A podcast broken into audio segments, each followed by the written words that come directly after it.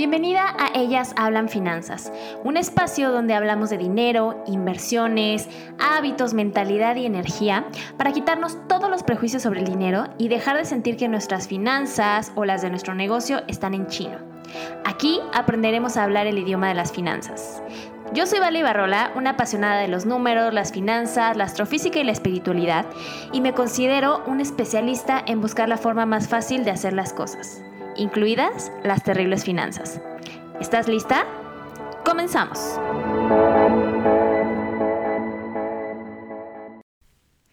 Hello, hello. Te doy la bienvenida a este episodio 9 de Ellas Hablan Finanzas.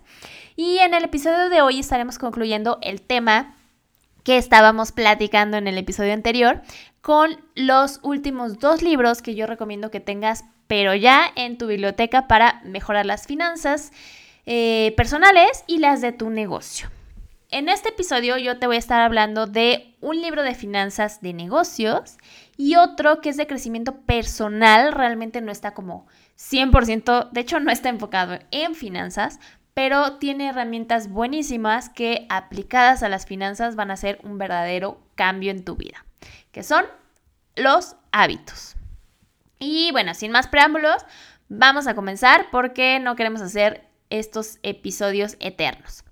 Comenzamos con el tercer libro de esta biblioteca y este es mi Biblia de finanzas para negocios. Este de verdad que me ha encantado, es increíble porque no importa el es lo, lo, que más me gusta es que no importa el tipo de negocio que tengas, la etapa en la que te encuentres, creo que incluso el país en el que, en el que estés, porque las herramientas que tiene el libro de Profit First o La ganancia es primero de Mike Michalowicz, eh, tú las puedes adaptar para hacerte la administración de tu negocio sencilla y eficiente. Y de verdad lo he probado y sí se puede adaptar a cualquier negocio, a cualquier etapa e incluso con ciertas adaptaciones de contabilidad, obviamente, las puedes adaptar a cualquier país.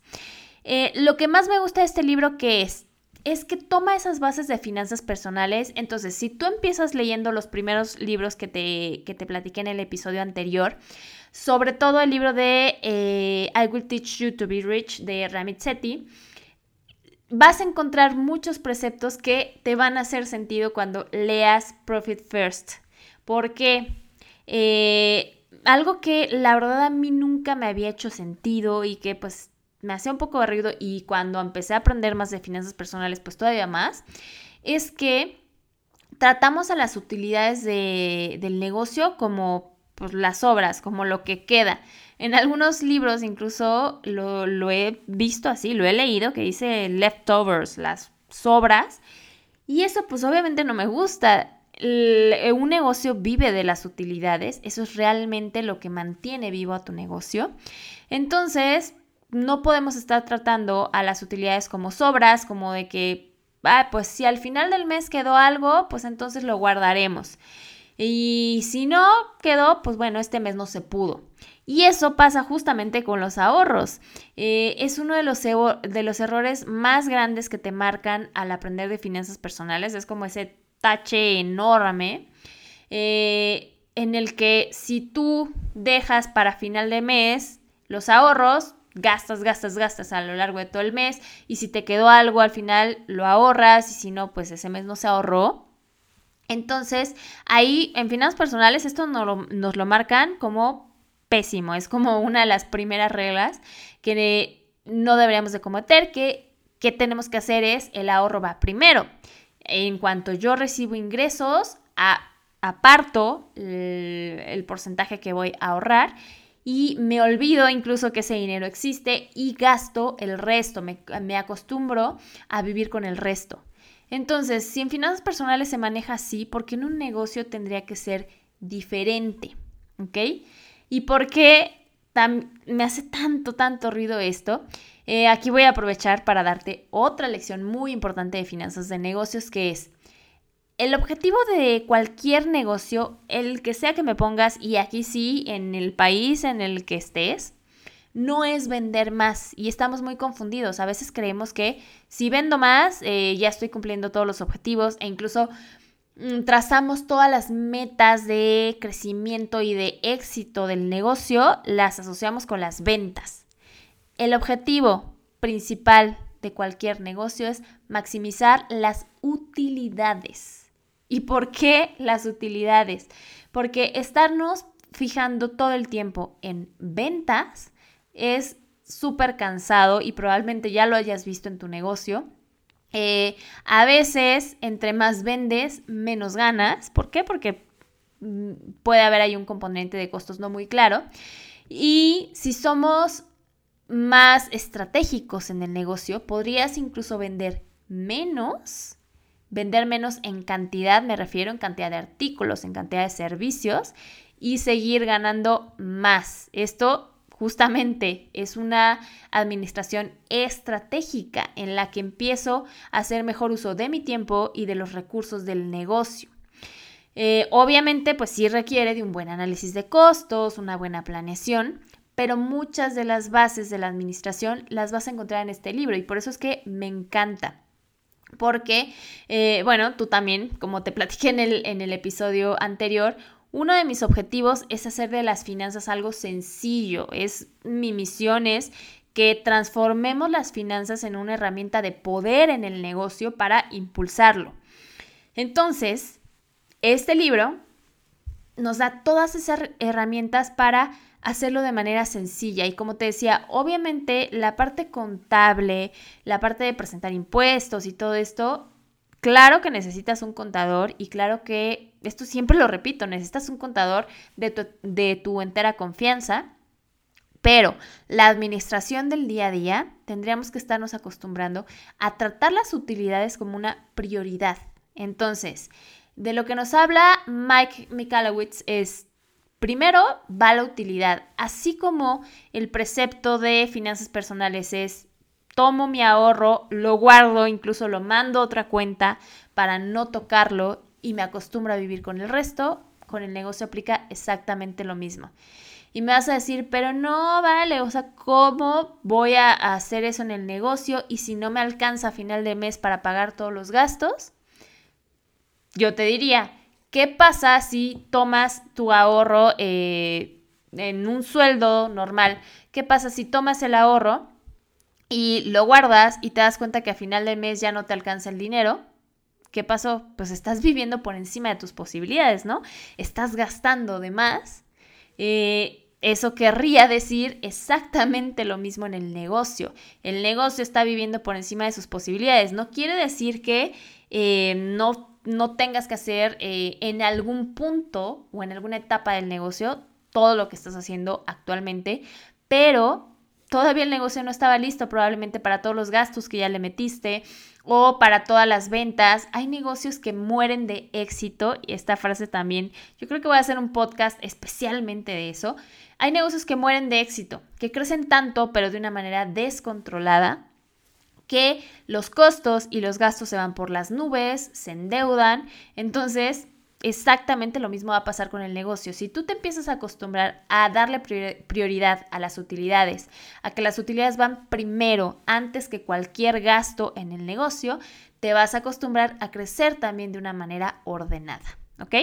Entonces yo creo que de Profit First estoy muy segura que en algún momento voy a hacer un episodio especial y también de este tema de, eh, de los negocios que mueren de éxito. De hecho, Déjame ahí en comentarios, platícame en redes cuál de estos dos te interesa más para darle prioridad y lo vemos primero. Y bueno, ya no me quiero extender más aquí. Te habrás dado cuenta que de verdad este libro me encanta. Sí, sí es mi Biblia de, de negocios.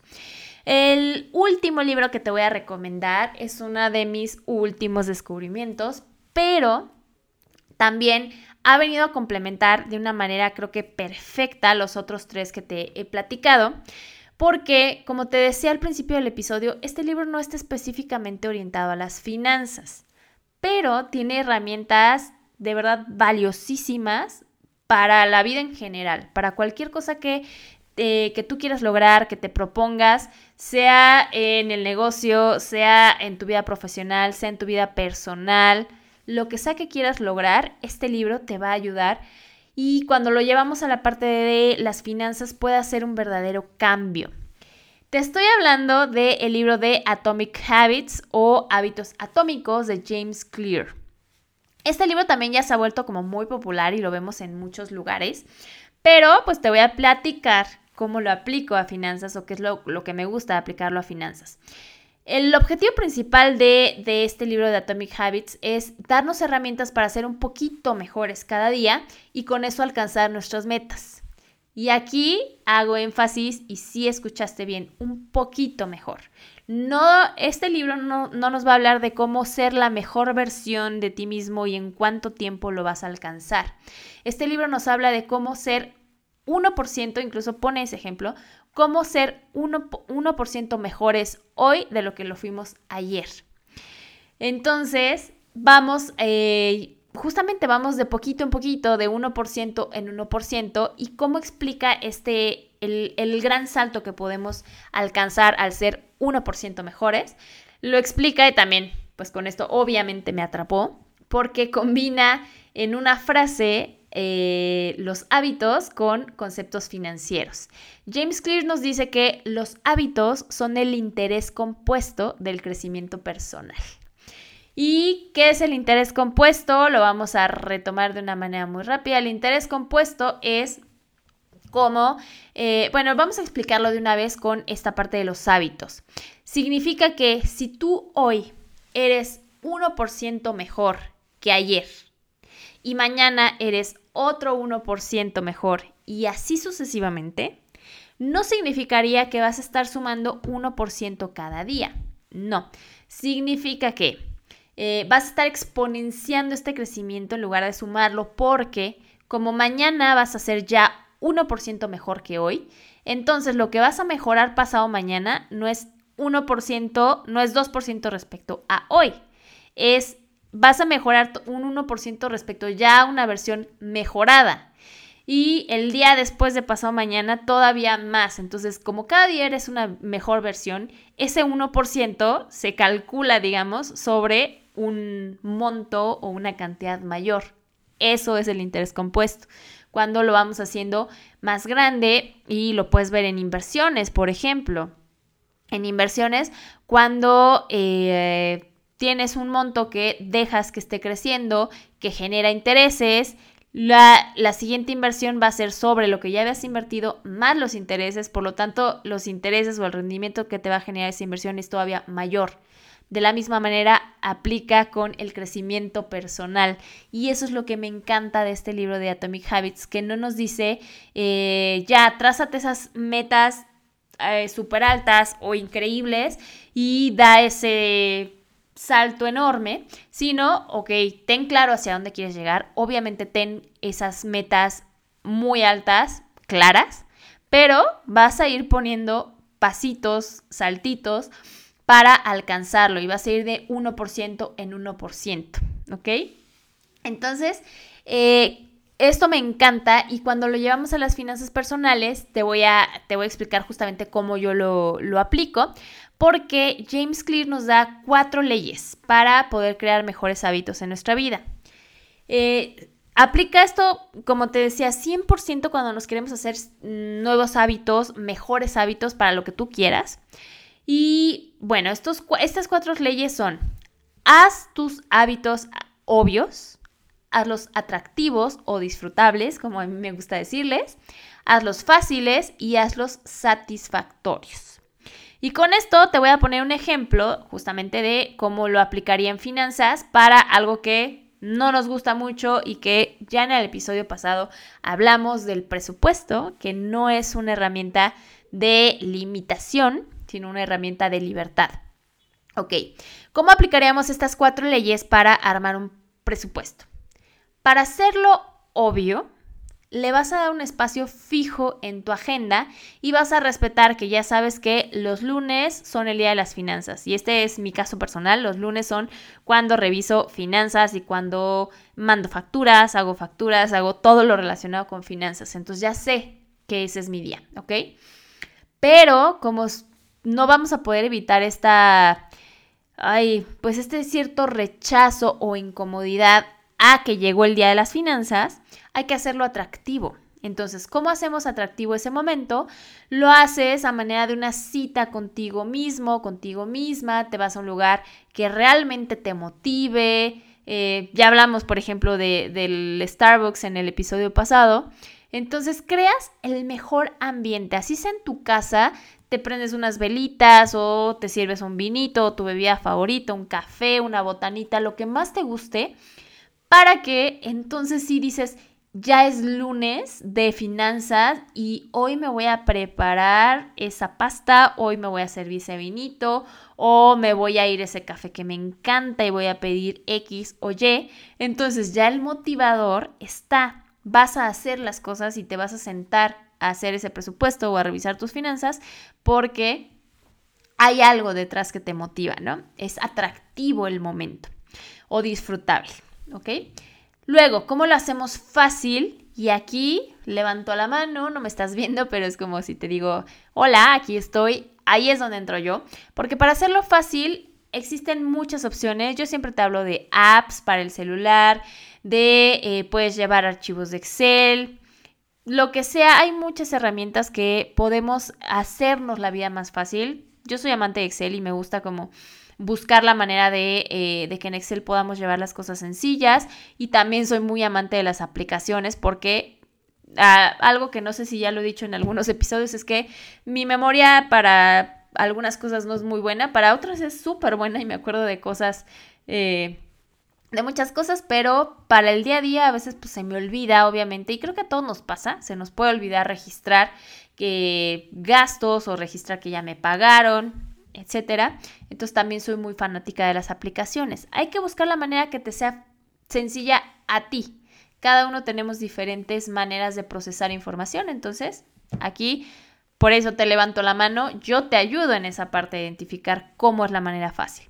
Y finalmente hay que hacer el hábito satisfactorio. No nada más disfruto en el momento que lo estoy haciendo, sino cuando ya lo logré, cuando estoy ahí, hay que eh, darme una motivación por haber alcanzado mi objetivo. Entonces, ok, llego y llego a ese café que me encanta, mi motivación es el lugar, que me gusta, que veo gente, etcétera.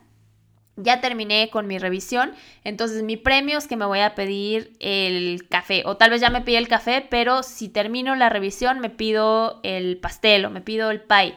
O si estoy en mi casa, ok, pues ya terminé mi revisión y mi lunes de, de finanzas, que ya me tomé mi vinito y todo, termina con una película o con un capítulo de mi serie favorita, ¿no? Entonces vas buscando esas cosas que, pues además ya los lunes se vuelven disfrutables porque es un lunes de vinito, de botanita, de bebida y además de película, pues obviamente ya tenemos esa gran motivación por lograr hacer nuestros hábitos.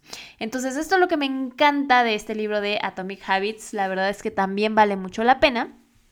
Y pues ahora sí, con esto terminaríamos las recomendaciones de libros. Este, la verdad que me había, le había estado dando vueltas a, este, a estos episodios y creo que van perfecto. Si estás interesada, interesado en aprender un poquito más de estos libros, de nuevo te voy a dejar los links aquí abajo. Y eh, también voy a hacer unos posts de, mi blog, un poquito más detallados de cada uno de, de estos libros, para que los veas, ¿ok? Entonces, aquí están mis recomendaciones. Yo creo que te podría hablar una hora entera o dedicarle un podcast a cada uno de estos libros. De hecho, creo que con un par de ellos sí lo voy a hacer. Pero bueno, creo que vale muchísimo la pena que tomes un momento de tus días para leerlos completos. De nuevo, te dejo en la descripción del episodio los links y como te comentaba en el episodio pasado, no hay pretexto Dátelo de regalo de Navidad. De estos dos que te estoy dejando, ninguno pasa los 250 pesos mexicanos en, sus versiones de eh, ebooks. Entonces, aprovechalo. Y bueno, si tú ya leíste alguno de estos libros o empiezas a leerlos y vas descubriendo algunas cosas interesantes, a mí me encantaría que me platiques, que me cuentes qué has descubierto, cómo vas con todo esto. Entonces, pues ya sabes que me puedes encontrar en redes sociales, sobre todo en Instagram, es donde estoy más activa, me encuentras como arroba vale-ibarrola. Y también en Telegram, en Telegram platicamos pues de una manera un poco más eh, personal, privadita. Eh, ahí también me encuentras como vale-ibarrola O en el, en el canal como ellas hablan finanzas, ¿ok? Y bueno, a mí me encantó tener este espacio, este, estos dos podcasts me los disfruté muchísimo y me despido por este año. Este episodio que estás escuchando es el último episodio del 2021, un año que yo creo que en el primer episodio de enero les voy a platicar un poquito más de todo lo que significó para mí este año. Pero estoy emocionadísima, me encanta que, hayas estado por aquí, que me hayas acompañado, así que te veo en enero. Estoy segura que el 2022 nos va a traer cosas increíbles, negocios muy exitosos y unas finanzas de 10. Feliz Navidad, feliz año, felices fiestas, felices todo. Te veo en enero del 2022. Gracias por acompañarme. Gracias por escuchar Ellas Hablan Finanzas. Si te gustó este episodio, compártelo con todas las mujeres y también los hombres que creas que les puede servir.